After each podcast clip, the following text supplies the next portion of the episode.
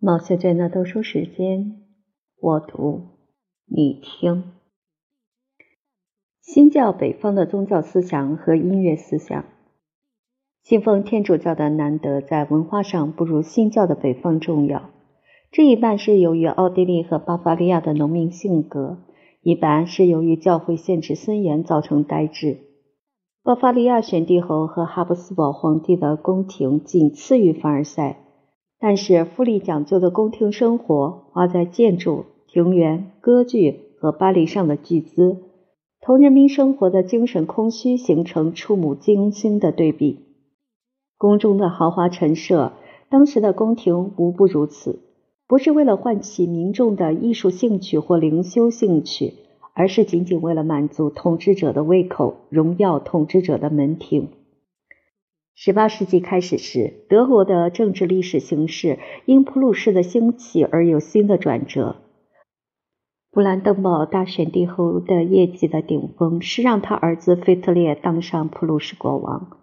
腓特烈一世实行中央集权，专制主义在普鲁士帝国得到实现，为德国其他任何地方所未有。他在位时间不长，他的儿子腓特烈威廉一世继位。是第一个强大的普鲁士王。腓特烈威廉一直被看作欧洲王室中的暴发户、笨拙的野蛮人，但这位普鲁士军国主义之父是一个能干的行政人才和纪律训导者，使普鲁士成为强国。他体现了18世纪皇室的主要目的：统治、工作，极尽所能追求最大的耐力和效率。他修养不高，辞退了以前围绕在他父亲周围的艺术侍从们。他只对治国的两大手段——军队和国库感兴趣，二者都被他提高到无比卓越的地步。军队的工作都交给贵族，是斯巴达式的贵族，不是凡尔赛那种朝臣。这些贵族军官没有时间沉溺于爱好艺术的慵懒，那是德国其他宫廷的贵族所好。他们则是勤奋努力的士兵，从早到晚操练部队。国王对灵修和人文主义根本不感兴趣，把普鲁士变成一个巨大的军营，一个北方的斯巴达，令整个欧洲感到好奇。中产阶级在腓特烈威廉之下的普鲁士兴起，在整个北德是很典型的。是这个再生的中产阶级文明决定了以后两百年的理智生活与精神生活，称之为再生，是经过深思熟虑的。因为中产阶级曾经在文化生活中举足轻重，直到十六世纪贵族权力日益强大，结束了它的繁荣。为哈布斯堡王室打胜仗提供资金的经商的亲王福格尔家族和维尔塞家族，因君王们赖账而破产。三十年战争耗尽了剩余的资产阶级财富和文化，完全让位于宫廷的文明。重商主义如今恢复了中产阶级在金融界和知识界的地位，因为只有富有的中产阶级才能缴纳税赋。这位军人国王和其他的在位亲王看清楚了一点：城市居民的增长是主要的国家利益所在。两股强大的力量——前进主义和启蒙运动，助长了中产阶级的发展。我们在前文已经看到，17世纪是宗教分歧激烈的世纪，出现大量的改革家和组织者，各有信者和批评者。但不论他们的方法和思想多么分歧，他们都追求一个共同的愿望，那就是更符合个人的宗教需要。新教思想从17世纪末到18世纪中是在巨大矛盾的阴影下发展的。刻板的教条主义思想不再能满足大批虔诚信神的人，因为他几乎不给人机会表现自己个人的信仰。像中世纪的神秘主义者一样，德国巴洛克时期的这些热心的新教徒企图通过不受教会的教条束缚的主观经验来得到上帝的启示。他们唯一关心的是建立与上帝，特别是与基督的亲切关系。和正统派相反，把这一渴望纳入诗歌模子的第一人是安吉勒斯·希列谢斯，但是这个倾向扩大成巴洛克晚期的最伟大的一场宗教运动——娴静主义。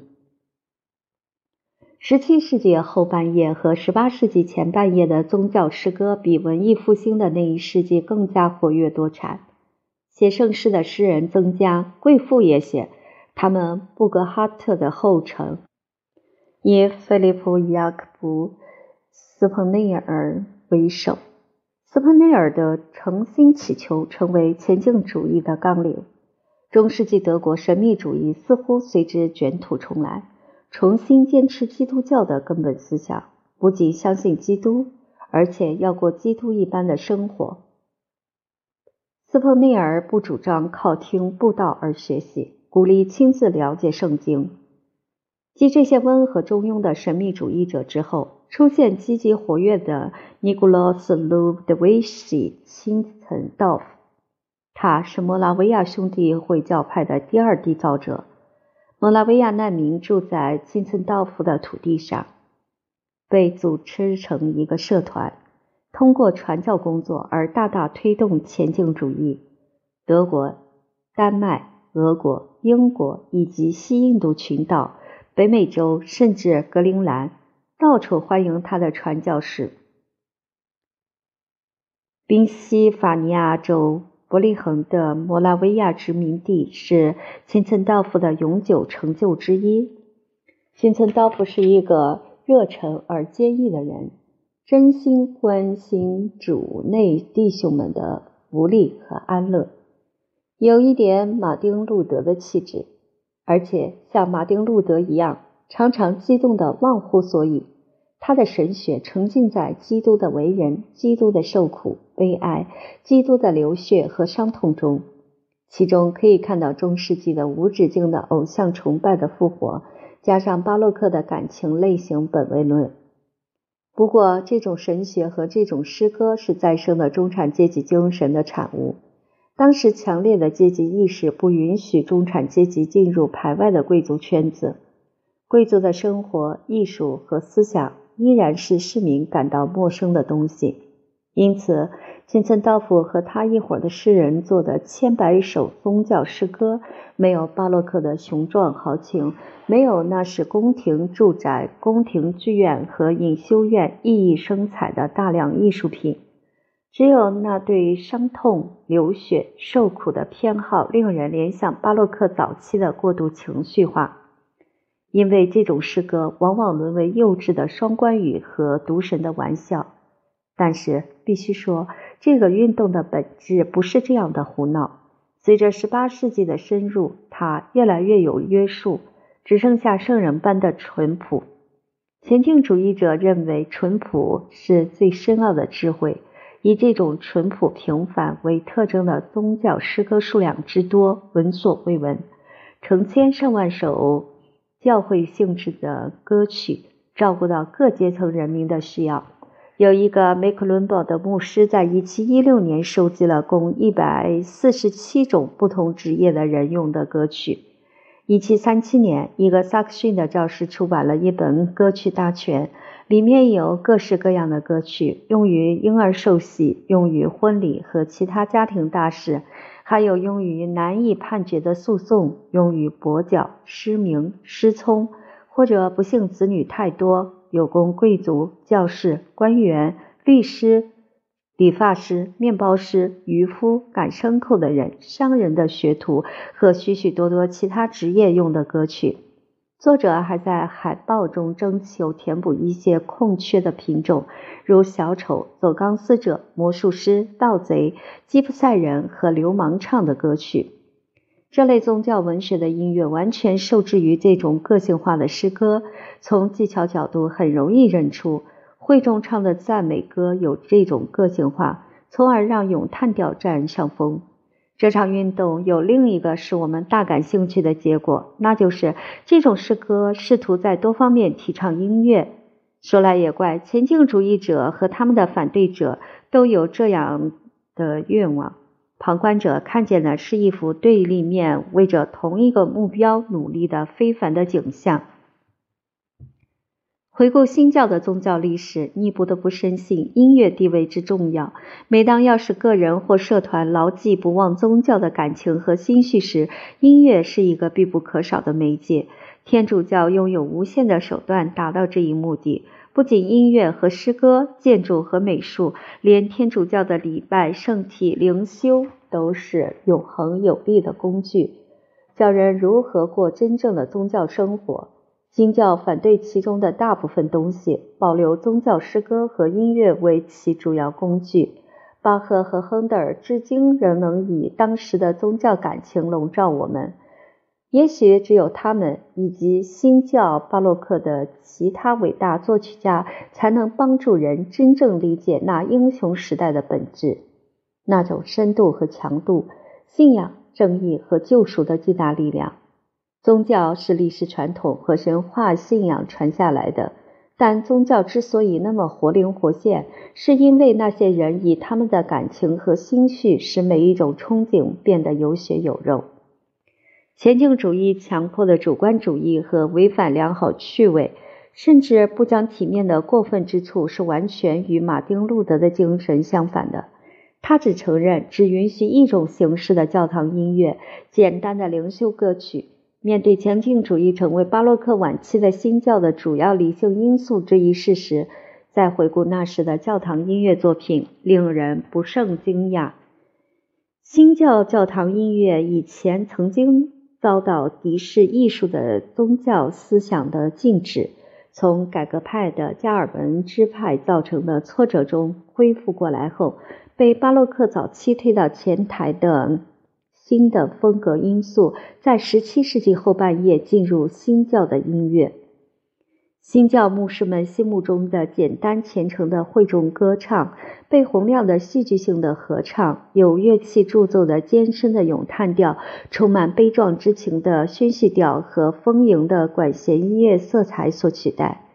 热诚的新教徒可能惊呼：“这可不是加尔文所教导的谦卑和简朴。”这是反宗教改革运动所宣传的骄傲、狂喜、戏剧化的巴洛克。然而，这正是在伦勃朗的艺术中达到顶峰的事态发展的绝妙体现。天主教巴洛克的形式和技术都被新教接受，并被转化为规模之宏大、情感之丰富、装饰之富丽、信念之深刻，丝毫不亚于意大利的巴洛克。但根本上是路德派精神的艺术，处于敌对气氛中，处于文学和宗教衰落之中，而能取得如此成就者，全是一些个人，全是音乐家。将近十七世纪末，会众歌唱和艺术音乐的脱离达到如此地步，其实脱离过程早先已经开始，不过由于德国新教徒音乐家天生的艺术气质而一再推迟。改革派教会的伟大的音乐作品并不引起听者的共鸣，因为大多数去教堂的人已经完全不接触艺术，艺术又回到以前的环境去娱乐贵族，装饰他们在宫廷圣堂里封闭的崇拜。这是既成事实，教会当局只得默许。他们常常建议会众中那些不耐烦听音乐的人可以阅读祈祷书。这里的音乐当然是指灵修歌曲、圣歌或赞美诗以外的音乐。这样一来，圣歌和教堂的协奏音乐分道扬镳。尽管住在同一个屋檐下，前进主义提倡抒情默想，圣诗的数目在18世纪初的德国竟多达一万首。音乐家无法对付诗人的多产，许多新的礼拜诗歌用老的曲调唱。正当新教的艺术又一次遭到严重威胁之时，这次是前进主义造成的危险。德意志民族的艺术天赋又一次挺身而出，力挽狂澜，以最崇高的艺术表现路德派信仰和新教传统，达到登峰造极的境界。德国巴洛克的音乐文化震撼人心。除了那么多的经文歌、康塔塔、清唱剧、受难曲、弥撒曲、圣母尊主颂和其他圣乐曲，凝神关照这些丰富多彩的音乐时，很容易上当，以为十八世纪带来了一切。其实新教礼文是贫乏而衰落的。路德为他的新教汲取旋律的三个源泉中，第一个是格里高利圣咏，也不再能提供曲调。素歌经过节奏改动，以适应德国民歌的一般节奏结构后，失去其原来面目。素歌的传统被遗忘殆尽。第二个源泉是宗教改革以前的德国民间圣歌，命运相仿。只剩下第三个源泉，德国民歌。依然是最重要的源泉。它那丰富的旋律宝库，教会可以通过圣乐式改编和模仿而加以利用。在17世纪初，这是一门生动活泼的艺术，如在 Merci of Lank、f o r p i w u s 沙因、克吕格等人的作品中所见。他们使这些歌曲成为真正的德国艺术的基石。但是，一度繁花似锦的新教教堂歌曲，在三十年战争的浩劫中枯萎了。战后的年代里，作曲家、管风琴家、主唱家、市政和学院工作的音乐家人数激增，享受被人羡慕的专业人员特权，但不再接触到早先的民歌。随着诗歌向牧歌或甚至向更加复杂的形式靠拢。已受复杂的艺术音乐影响一百余年的音乐，逐渐呈现创作艺术家的个人语气。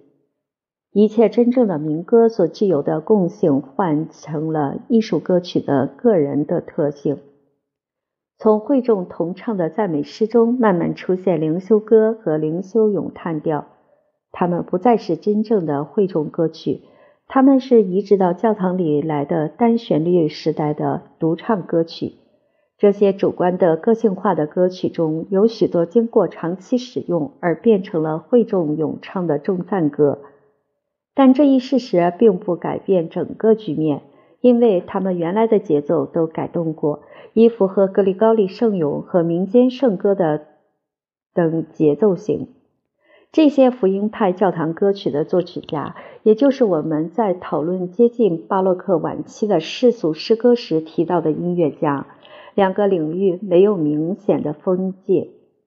至此，前清主义的破坏大业已告完成。用音乐表现感受无比深刻的基督教信仰的巴赫成熟时，他已孑然一人。新教已不再是一股有生气的力量，它是一个迟到的信使。新教徒依然举行音乐弥撒，但只有慈悲经和荣耀经谱上音乐。这样的弥撒在路德派礼拜中叫做短弥撒。巴赫的宏伟的 B 小调弥撒曲原来是路德派的弥短弥撒，其中部分是大师后来加上去的。弥撒本身在改革派教会中既非原有的礼文，也非正式认可的礼文，所以弥撒曲的用途不太明确。路德曾设想把它用在自己的教会里。但和他的其他想法一起被他的后人所忽略或置之不理。新教礼拜的核心是正道，会众能够直接听懂，因此正道改变了整个礼拜的面貌。正道传达了礼拜的要旨和目的，接下去是什么相对不重要。这导致圣祭礼仪和圣道礼仪分家，各自为政。信经早已用其德语文本。圣哉经和羔羊经不用，那是圣祭礼仪独立而成为专用礼拜的自然结果。这样一来，慈悲经和荣耀经成为路德派的短弥撒。有一个很了不起的事实：十七世纪后半叶还是出了大量的新教弥撒曲作品，无疑是由于作曲家能够摆脱古弥撒曲及天主教弥撒曲的形式和精神而创作的缘故。罗兹缪勒、泰勒、布克斯胡德、查豪、约翰·米夏埃尔·巴赫、约翰·菲利普·克里格尔留下许多极美而极富艺术价值的弥撒曲。布克斯胡德流传下来的弥撒曲仅剩一部，一部短弥撒和。查好根据众赞歌《耶稣裹在细麻布里》而作的弥撒曲，是两部应该和巴赫的 B 小调弥撒曲齐名的作品。特别是因为他们的新教倾向明显，形式和篇幅尽善尽美。不同于巴赫弥撒曲的庞大结构，根本不适用于礼文礼拜。跟随着这些作品中的大部分，我们进入协奏协唱的弥撒曲领域。这一事实在约翰·海因里希·巴斯特德的圣乐作品的序言中说得很明白。这位帕赫贝尔的高足认为，必须告诉听众，在他的一首弥撒曲中，大提琴有特别重要的声部演奏。序言结束到。最后要说的是，我恳求好心的音乐爱好者，乐器配备务必齐全，务必分布排列，好好演奏。请尊重柔板、急板、快板这些标记，二二拍子要演奏得快。歌剧因素的入侵是一个缓慢的过程，但是到天主教管弦乐弥撒曲在南方各国达到第一个高峰时。北方的新教弥撒曲中已依稀可见歌剧的影响。最早出现的一个因素是宣叙调，接着是管弦乐的戏剧性运用。此时作曲技巧已接近康塔塔。新教弥撒曲既不适用于礼文，存在理由大打折扣，受到公开质疑。但仍有人按照16世纪的尼古方式创作不少属于他们这样称。帕莱斯特里纳的风格的弥撒曲，天主教国家中也有类似的倾向。但虽然像福克斯的弥撒曲那样的作品要求真正的无伴奏演唱，北方的大多数仿古风作品仍不愿意放弃使用乐器，即使没有持续声部，他们也遵照由来已久的习惯，让乐器跟着人声演奏。新教短弥撒逐渐消失的另一个重要原因是，主唱者的来源起了巨大变化。主唱者的领导地位随着17世纪而消逝，18世纪带来新的艺术立场，提供所需的教堂音乐的工作由音乐家名流来担任，不再计较这些音乐家的出身、爱好和教养。他们来自歌剧、亲王的乐队或者大学音乐社都无所谓。这一新立场最突出的一点是教派趋向某种程度的中立，天主教徒和新教徒一起为两种教会工作，这样我们才会在巴赫的时代看到有些新教作曲家写完整的弥撒曲。不过，这也意味着弥撒曲不再是新教礼文的一个部分，因为像巴赫的 B 小调弥撒曲这些作品是为天主教会写的。教堂音乐与歌剧的和睦关系。日耳曼世界的两大文化地域之间的界限已很明确。巴洛克文化中没有一个方面比音乐更显示出这一根据宗教地理的划分。整个巴洛克时期提到德国音乐时，通常指新教领地的音乐，不仅包括清唱剧、受难曲和康塔塔，还包括独唱和独奏。甚至包括歌剧这个巴洛克的混血儿。德国南方及其两大音乐中心维也纳和慕尼黑，在16世纪受文艺复兴的经营艺术所统治。如今认识了正在兴起中的巴洛克，通过不断接触和直接接触其源泉，狂喜的宗教音乐、光彩的歌剧、悲怆的灵修歌剧、华丽的清唱剧和闪烁的意大利小提琴音乐。在德国的天主教地域和在起源地意大利一样如鱼得水。以后的洛可可也会同样自然的继衰退的巴洛克而到来。这在当时是跨国性的世界艺术。德国北方不如南方富庶，却比南方亲切严肃。它虽然接受许多南方的创新，但坚持民族特色，从而使音乐有一定程度的人命性。尽管有那么多学术论文和审美信条包围着它，这部分新教的德国绝不允许意大利歌剧像在南方那样流行。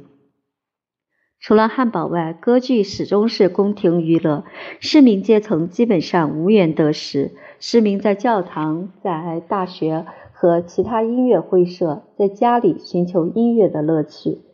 福音派教堂一直是艺术生活的中心。直到启蒙运动的影响下，重点从音乐转到文学。这一结局正好和伟大的巴洛克时期的结束吻合。诗人克洛普施托克崭露头角和巴赫去世，都是这个世纪中叶的事。尽管有这些地道的日耳曼特点，但慢慢渗入德国各地的歌剧不可避免地冲击着德国新教的音乐。德国人对宗教戏剧的爱好表现在他们努力创造民族歌剧上。这些抒情作品的题材几乎直接取自圣经。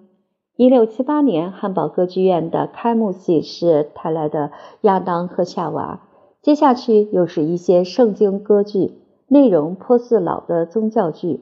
这些十八世纪的作品也的确使人觉得是老的宗教剧的延续，不过世俗成分大大增加，这些世俗场景有上风化的倾向越来越多，宗教题材不得不加以保护，不让搬上舞台，而把它们转移到教堂或适合合唱与乐队演出的大礼堂。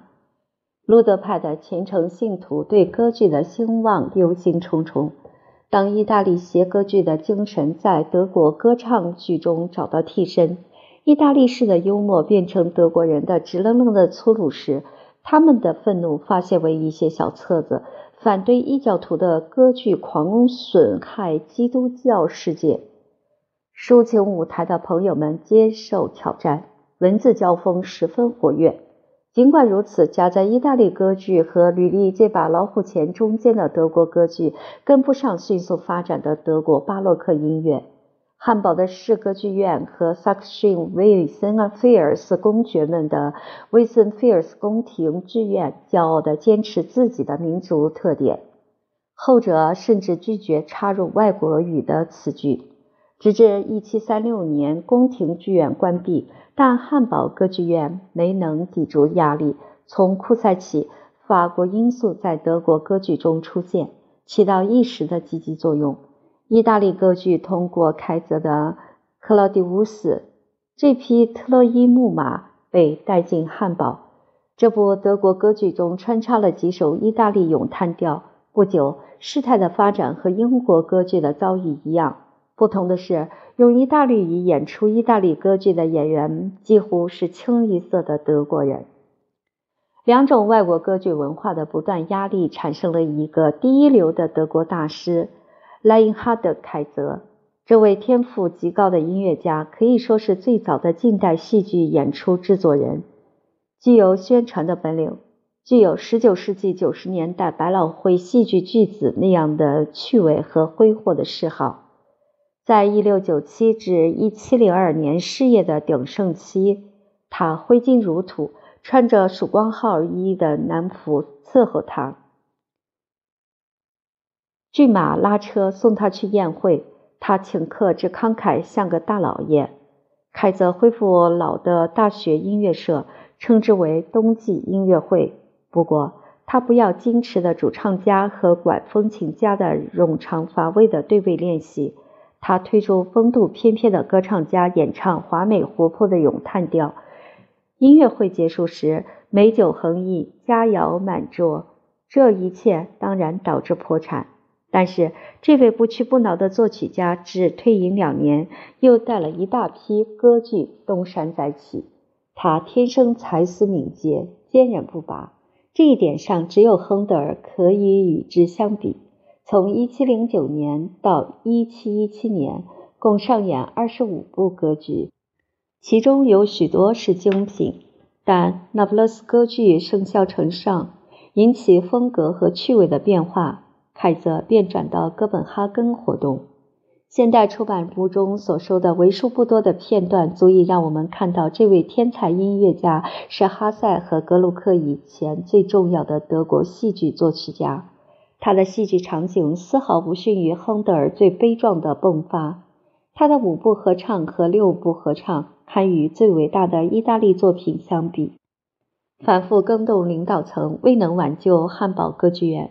1722年，甚至请名作曲家高尔格·菲利普·泰勒曼出任院长，也无济于事，使歌剧自然成长的土壤久已干涸。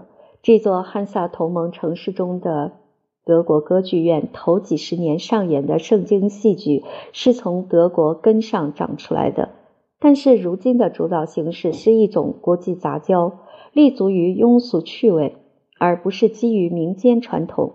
汉堡歌剧院开了六十年后，于一七三九年倒闭，共上演了二百四十六部不同的歌剧。两年后，意大利歌剧院占领了这一家坐落在俄市场的老剧院。在安吉洛·明戈蒂的领导下，埋葬了对这第一家德国音乐戏剧剧院的回忆。巴洛克歌剧在德国虽然顺利开始，全国开了不少剧院，但还是没落了，因为进口的意大利歌剧又是意大利人演唱演奏的，不能算作德国音乐。失败的原因是缺乏戏剧家。是公众对一个与日耳曼人和不列颠人一样根本格格不入的题材不感兴趣。不过，歌剧入侵的影响深远。音乐家听过意大利人的歌剧和康塔塔后，对单调的会众歌咏感到厌倦，企图利用意大利戏剧音乐作曲的种种因素，如咏叹调、二重唱、宣叙调等。其次，率先把这些东西用在德国的音乐中。值得一提的是，积极推广这种做法的音乐家中，同汉堡歌剧院有联系的人，特别是马特松，影响最大。咏叹调取代了老的本地歌曲，连灵修歌曲也在感情上最为接近咏叹调。教堂音乐和歌剧的靠拢过程，在库瑙、泰勒曼和凯泽这些人的协助下开始。最终在约翰·塞巴斯蒂安·巴赫的康塔塔和受难曲中融于一炉。巴赫的两百多首康塔塔最终把巴洛克带给音乐的一切消化吸收，把十七世纪协奏式教堂音乐的形式和风格同十八世纪戏剧性教堂音乐两相调和的巨大任务，这可是件吃力不讨好的差事，落在约翰·库瑙身上。库瑙是托马斯学校的主唱者，巴赫的前任。他是一个有学问、有修养的人。他意识到时代变了，作为新教教堂音乐基石的众赞歌改编这一伟大的艺术正在消失。库瑙的康塔塔是很美、很有价值的作品。但仔细审视之下，可以看出，这位自从罗斯缪勒以来最进步的莱比锡作曲家对歌剧因素仍抱有戒心。他的后人巴赫就用来自然大方，毫不扭捏。现在的问题是，路德派众赞歌作为新教教堂音乐的首要结构原则，面临歌剧形式和技巧的挑战，前途未卜。众赞歌在这场斗争中败北。奇怪的是，竟会是库瑙这位不成功的歌剧作曲家率先把整首康塔塔的内容，而不仅仅是个别段落的内容，作为一个整体来领会。根据歌词的诗歌意图，一一加以表现，同时又保持整首乐曲的完整性。宣叙调、反使咏叹调等歌剧因素取代了重赞歌的形式原则。圣赞歌只用作一个习惯性结尾。过渡时期的另一位大师是弗雷德利希·威廉·查豪，他是亨德尔的老师。亨德尔这位著名作曲家从查豪那里学到的远远超过一个学生的名分。查豪的康塔塔和管风琴曲显示的音乐想象力、戏剧感染力和旋律创意都不愧为大作曲家的才具。前进主义运动向尚未完全站稳脚跟的新的教堂音乐宣战，加深了新与旧的矛盾。前进主义过分强调默想，甚至排斥神学、艺术、文学，不仅激起德国的福音派教会的反对，许多个人也反对。其中主要的一个是埃德曼·诺伊麦斯特，他在有些文章中把前进主义和教皇土耳其人相提并论。这位热心而爱好艺术的教师对德国康塔塔方面的一项改革做出贡献，影响深远。他的学生汉堡的胡诺尔德、莱比锡的皮康德、威马的萨洛莫·弗朗克继承老师的工作，导致一场反对肤浅而不连贯的康塔塔歌词的文学起义，提供音乐家可供写作更好音乐的本子。诺伊迈斯特不同意前进主义者提倡的偏激的束缚，那完全是违反路德宣布的意愿的。他改编康塔塔的歌词，使他们可以用于许多不同形式的教堂音乐。这些康塔塔的歌词来自他的主日正道，不过改写成比较诗意的形式。他最早写的本子没有利用路德派的众赞歌，也没有引用圣经的经文，但是在后来的台本中，他都引用，从而给予他的康塔塔必要的宗教形式的框架。通常在作品的开始或结束放一段合适的福音书的经文。或者一首老的路德派赞美歌，但是康塔塔的主体是用宣叙调、咏叹调、二重唱，表现比较亲切了个人的宗教思想。诺伊迈斯特决心做一个有修养的路德派信徒，为艺术在德国新教徒传统的宗教生活中所起的作用而感到骄傲。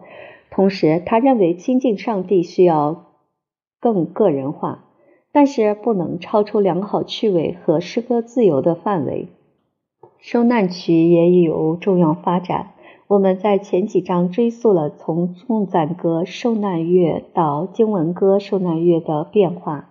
在上了年纪的许茨的作品里，我们看到德国新教感情和早期意大利巴洛克的风格特点的结合，健康而富艺术性。下一代人轻读歌剧对受难乐的影响越来越大，我们这就进入清唱剧受难乐的时期，因为清唱剧已经吸收了抒情戏剧的因素。就在许茨去世那一年，魏玛出生的约翰·塞巴斯蒂安尼的根据马太福音的《耶稣受难曲》首演，是朝这个方向迈出的重要一步。其次，以前受难乐作曲家恪守圣经的词句，只有进台经和结束有圣经以外的词句，但都用说白叙述。现在情况不同，其次把歌剧和清唱剧的音乐创新涌入受难乐，其次的后继者则动手更新诗歌结构。没有比这更危险的事儿了。因为企图打断威严的圣经经文，这个想法是从歌剧的最薄弱环节台本开始的。起先穿插一些无伤大雅的抒情，打断叙述；后来采取重赞歌的形式时，仍旧维护风格的统一。塞巴斯蒂安尼是第一个采用这种做法的作曲家。不过，他不用传统的赞美歌曲调，只保留其歌词。按照歌剧的方式写成独唱，加上持续低音和弦乐器。然而，他的风格是庄重而严肃的。我们必须把他看作第一个把沉思因素用于受难乐的人。沉思因素后来在巴赫的受难乐作品中十分重要。塞巴斯蒂安尼的受难乐把我们带进清唱剧受难乐的领域，一个音乐潜力极其丰富的新形式。同时断然脱离正式的教堂音乐范畴。约翰·塞巴斯蒂安·巴赫晚期的受难曲是给教堂用的，但是在礼文中没有永久的位置，因为它们篇幅太长，不可能用于礼拜而不打断礼文仪式的程序和平衡。放弃圣经经文之举危险重重。幸而问题即使发现，采取补救措施，但仍有清唱剧占上风之余。受难乐中出现预言式人物，令人回想起以前的清唱剧。甚至在巴克的受难乐中，也可以看到一两个这样的人物。巴洛克晚期的其他作品中也有。进入这一世纪后，受难乐原来的性质完全变了。泰勒曼这位谱写过四十三首受难乐的著名作曲家。写了一首三声部的受难曲，名《默想主耶稣的受苦与死》。别的不说，单就这首受难曲的曲名，就表现出这种新型受难乐的基本性质。对这个题材的思考和看法多于一字一句的忠实叙述，向歌剧转化势在必行，结果产生一个纯粹戏剧性的风格，与其实行的意大利歌剧难以区分。巴赫表现在受难曲中的巍峨天才，可能使我们以为是他阻止了受难乐的衰落，但我们绝不能忘记，巴赫的音乐并不真正表现他的时代。他属于前一代人的老的路德派，在前进主义世界中，他是个局外人。事态的必然发展清楚地表明，在18世纪初汉堡上演的歌剧受难乐中，凯泽的流血死去的耶稣和亨德尔的最早几部受难乐试作是这一题材的极好例子。汉堡议员波托尔德·海因里希·布洛克斯。创造了一种受到全欧洲作曲家欢迎的形式。布洛克斯是汉萨同盟的这一座城市的名人，精通巴洛克时期那种戏剧作曲。他以真正的巴洛克感情和对戏剧的敏感，创作了一部有声有色、感染力极大的作品，以扣人心弦的方式表现主耶稣的一生和痛苦。他的。耶稣为世人的罪受尽折磨而死，获得极大成功。一七一二年出版后，立即有许多语种的翻译。然而，尽管宗教感情和信仰十分真切，布洛克斯的受难曲更像歌剧台本，不像受难曲的歌词。话又说回来，这部备受赞美的作品完成了一项使命。作者找到一条走出迷津之途，既满足对圣经内容的要求，又保留当时的宗教思潮所认为不可或缺的抒情沉思。福音诗变成连接各个场景的讲解员，福音诗的宣叙调引入众赞歌。音乐家感激这样的新安排，因为布洛克斯的本子中喜气分明的封闭式场景特别适合谱写音乐。这位汉堡议员的受难曲风靡德国，为宗教作品所少见。他的诗句往往做作而粗糙，但表现出对大自然的谦卑，并从宗教角度解释自然现象，这是德国文学前所未有的。为克洛布施托克铺路。布洛克斯的台本问世后十五年里，每一个重要的作曲家，包括凯泽、亨德尔、泰勒曼。马特宗都给他谱曲。巴赫借用其中的几段诗歌谱写《约翰福音受难曲》的咏叹调。约翰·塞巴斯蒂安·巴赫始终忠于清唱剧受难乐，但苦于没有一个大诗人来编排他的歌词，这是他的同行无不遇到的问题。巴赫之所以能够免遭不幸，不仅是因为他有了不起的音乐天才。更重要的是，他的宗教思想纯洁真挚。有了巴赫，圣诞乐重新成为基督徒心灵最深奥的体验，成为基督徒信仰的证明和操练。